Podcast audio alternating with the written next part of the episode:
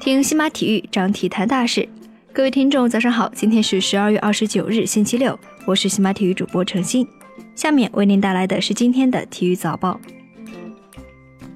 北京时间十二月二十八日，NBA 常规赛，火箭主场迎战凯尔特人，哈登飙进九记三分，砍下四十五分，六次助攻，率领火箭一百二十七比一百一十三战胜凯尔特人，迎来三连胜。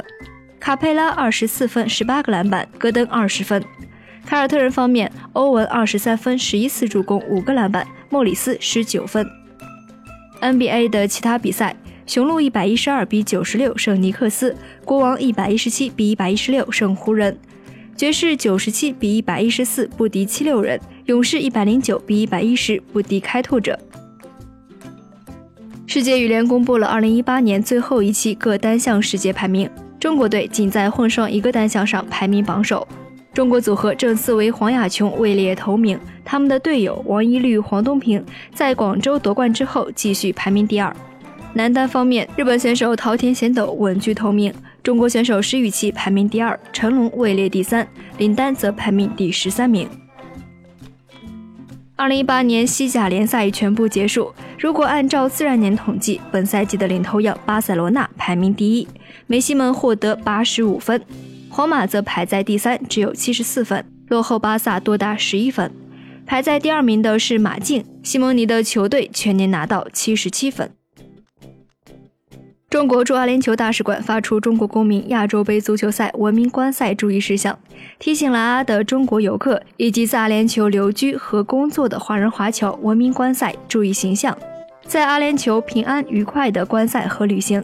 使馆希望中国游客在亚洲杯期间能够维护中国的形象，尊重当地的风俗习惯，注意宗教禁忌，文明礼让，有序自律，展现新时代中国公民开放、自信、真诚、友善的良好形象。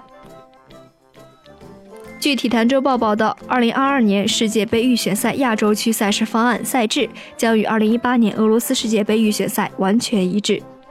依然将分为资格赛、四十强赛、十二强赛以及附加赛阶段。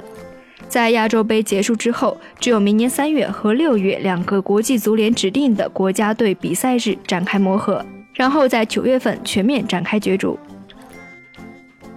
北京时间十二月二十八日，阿布扎比冠军表演赛拉开战幕。在赛会特别安排的女单对决当中，美国名将小威廉姆斯通过抢十，以六比四、三比六和八比十惨遭姐姐大威廉姆斯逆转，新赛季首秀失利。德国媒体《图片报》进行了拜仁队内年度最佳的球迷票选，在年度最佳球员的票选当中，基米希获得百分之三十五球迷的支持，获得了年度最佳称号。格纳布里荣膺最佳新援，而里贝里成为年度最佳老将。北京时间十二月二十八日中午十二时，二零一九年 WCBA 全明星首发球员票选正式启动，投票时间将截止到二零一九年一月十五日的十二点。根据中国篮协的安排，WCBA 全明星周末比赛时间是二零一九年一月二十六日至二十七日，在内蒙古自治区呼和浩特市举办。比赛场馆为内蒙古自治区全民健身服务中心体育馆。北京时间十二月二十八日，阿森纳俱乐部发出公告，俱乐部前主席彼得希尔伍德逝世，终年八十二岁。从一九八二年到二零一三年，彼得希尔伍德一直出任阿森纳俱乐部的主席，直至五年前因健康原因辞任。以上就是今天体育早报的全部内容，感谢您的收听。关注西马体育，我们将为您带来更多的体育资讯。